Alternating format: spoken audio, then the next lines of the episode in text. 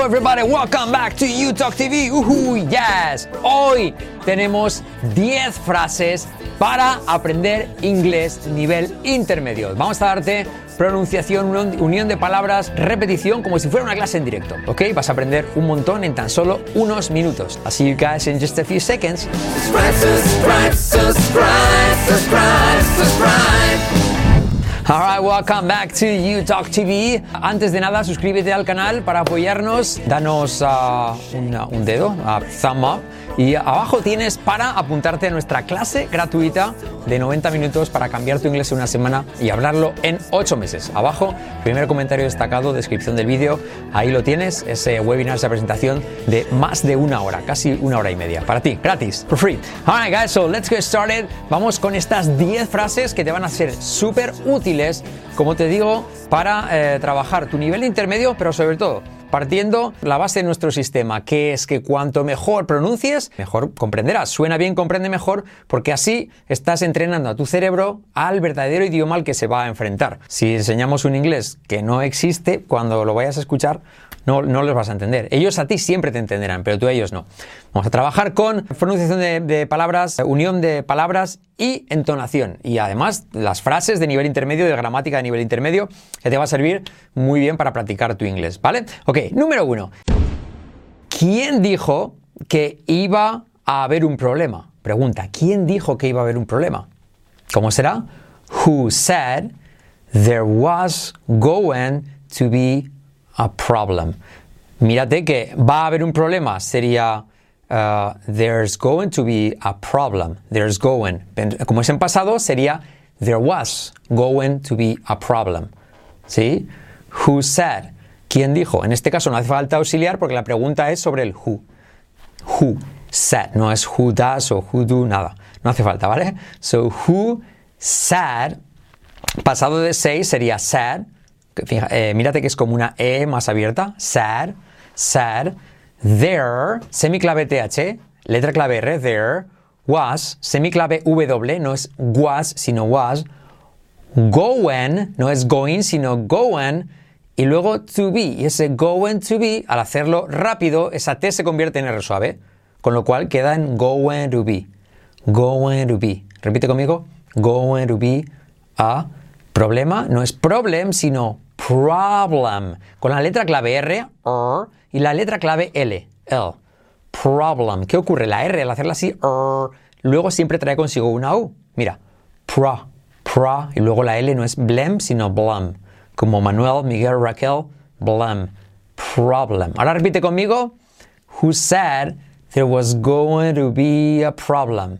Who said there was going to be a problem? Otra vez. Who said there was going to be a problem? Who said there was going to be a problem? Cuidado con el there, que es una TH semiclave, así. Sacando la lengua, ¿sí? There. There was going to be a problem, ¿sí? Por lo tanto, otra vez, who said there was going to be a problem? Atento, porque al hacerlo rápido, ese there was, la R decae. No se dice there was, sino there was. There was. Who said there was going to be a problem? There was going to be a problem. Repite conmigo. Who said there was going to be a problem? Who said there was going to be a problem? Hey, técnica de entonación del hey, yes, no, nos da el punto alto. Hey, who said, who said there was going to be a problem? Acentuamos con el hey como referencia, acentuamos said y acentuamos problem. ¿Sí? So, hey, en tu cabeza. Hey, hey, who said there was going to be a problem? ¿Quién dijo que iba a haber un problema? Hey, who said there was going to be a problem? Las dos palabras más relevantes son las que acentuamos y para eso ponemos la partícula, como es pregunta, una partícula que nos inventamos que es el hey, en tu cabeza. Hey, who said there was going to be a problem? Number two, uh, no sé por qué, no sé por qué, me, eh, por qué nos estás mirando. No sé por qué nos estás mirando. No sé por qué nos estás mirando. I palabra palabra, I don't know why you are looking at us. Así es palabra a palabra. Vamos primero palabra a palabra. I don't know why, no why, sino why you are looking, u como, e, y como e, u como lo, luego can y como e, looking at us. Pero ¿qué ocurre al unirlo? Mira, I don't know se convierte en don't know. ¿Como un aro? No. I don't know. I don't know why. ¿Lo tienes? I don't know why. I don't know why. You are, lo contraemos así, you're. I don't know why you're looking at us. Looking at us, la T como R suave, lo quemarás. Lo quemarás. Sería como algo así como lo quemarás, con el mechero lo quemarás, pero con N. Lo quemarás. Lo quemarás.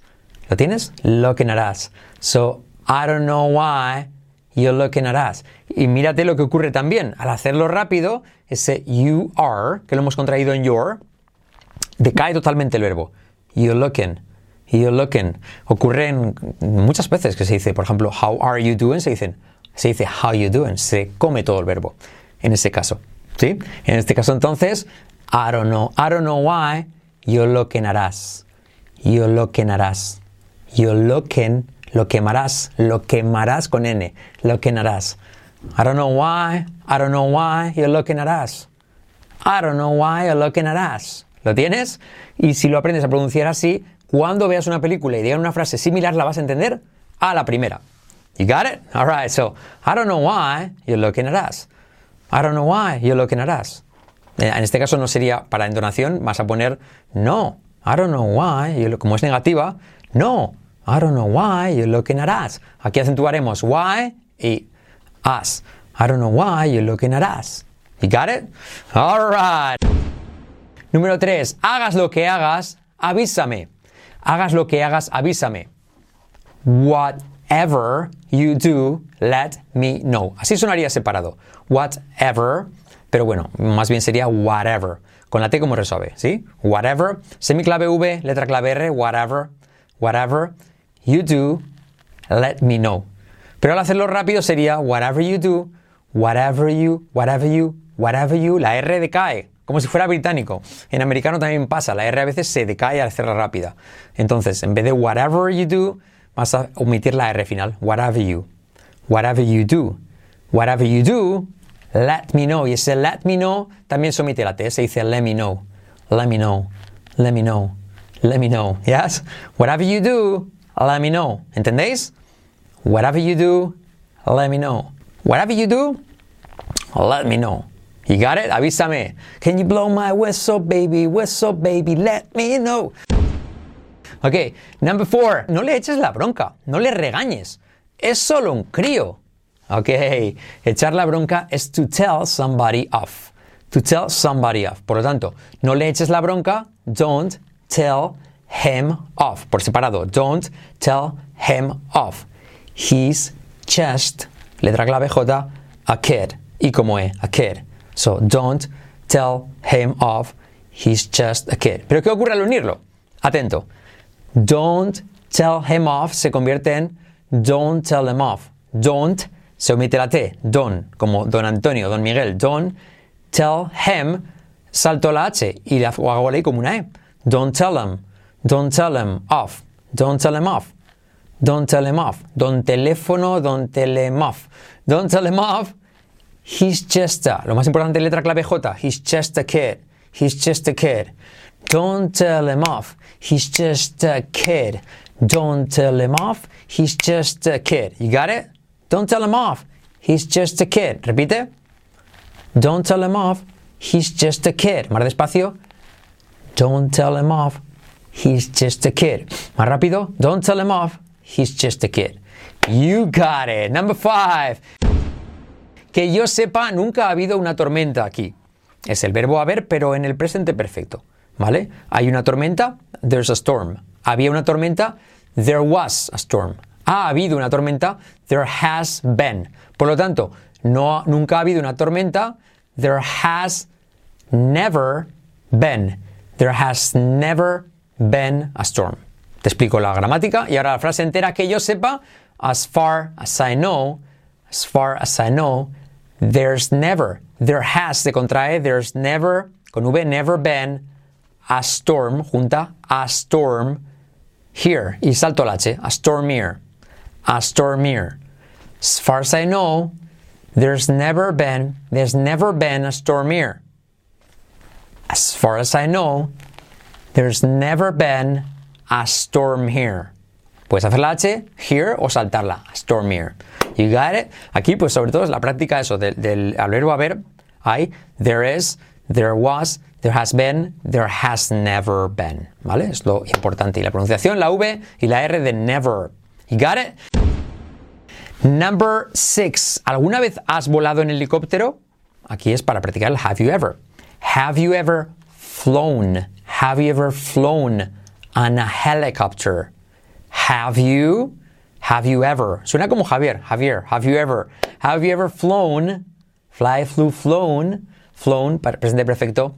On a. Junta todo Ana, como Ana María. On a helicopter. Helicopter. Letra clave L. Helicopter. Y la I como es helicopter. Have you ever, have you ever flown on a helicopter? ¿Conmigo? Have you ever flown on a helicopter? You got it. Uh, number seven, ¿ya has comprado las entradas? ¿Ya has comprado las entradas? Ese ya has comprado las entradas. Yo tengo dos teorías, que hay una que es neutral, ¿vale? Que es la primera que te pongo aquí. Have you bought the tickets yet? En teoría, hay que hacer este, el yet para negativo o para pregunta. Por lo tanto, ¿ya has comprado las entradas? ¿Vale? Have you bought the tickets yet? Have you bought the tickets yet? Pero atención, si quisiera decir, ¿aún no has comprado las entradas? Pues podrías decir, Have you bought the tickets yet? Es decir, no hace falta que digas Haven't you bought the tickets yet? Sino simplemente con decir Have you bought the tickets yet? Ya es como, ¿aún no las has comprado? Sí, es como un pequeño matiz. Lo podéis escuchar en las películas cuando dicen Are we there yet? ¿Aún no hemos llegado? En plan, van en el coche y los niños dicen Are we there yet? Es como, estás haciendo la pregunta como en afirmativo, pero quiere decir, ¿aún no hemos llegado? Bueno, en cualquier caso, neutral o ligeramente negativo dirías, ¿Have you bought the tickets yet? ¿Vale? Pero hay otra forma que es con already, que gramaticalmente no está explicado así, pero se usa cuando tú te sorprendes eh, como una sorpresa positiva. En plan, ¿ya has comprado los tickets? ¡Qué pronto! Entonces sería, las entradas sería, ¿Have you already bought the tickets? ¿Have you already bought the tickets? So, por lo tanto, puedes usarlo con yet cuando es neutral, ¿Have you bought the tickets yet? O incluso negativo, ¿Have you bought the tickets yet? O cuando eh, quieres expresar sorpresa positiva por anticipación, dirías, Have you already bought the tickets? Have you already bought the tickets? Bueno, esta curiosidad, espero que la entiendas. Coméntame abajo si no en comentarios. Number 8. Siempre lo hemos podido apañar o arreglar. We've always been able to work it out. Siempre lo hemos podido arreglar, eh, apañar, decimos en España, ¿sí? Una situación complicada. We've always been. Puedes decir been o been. Yo prefiero been, able, letra clave L to work it out. Y al decirlo unido decimos, decimos así, able to work it out, able to, able to work it out. We've always been able to work it out. We've always been able to work it out. We've always been able to work it out. ¿Lo tienes? Practica. Number nine, me alegro de que hayas podido venir. Frase hecha, I'm glad you could make it. To make it quiere decir, aparte de hacer, pues quiere decir llegar a un sitio en contexto. En un contexto dirías, oh, you made it, has llegado. So, I'm glad you could make it. No sería make it, sino make it. I'm glad you could make it. Fijaos, que digo glad you, por la D más la Y se convierte en una letra J. Glad you. I'm glad you could make it. Incluso podéis hacerlo así más abreviado. Glad you could make it, sin el I'm, ¿vale? Oh, man, glad you could make it. All right. Y number 10, me has estado evitando toda la semana.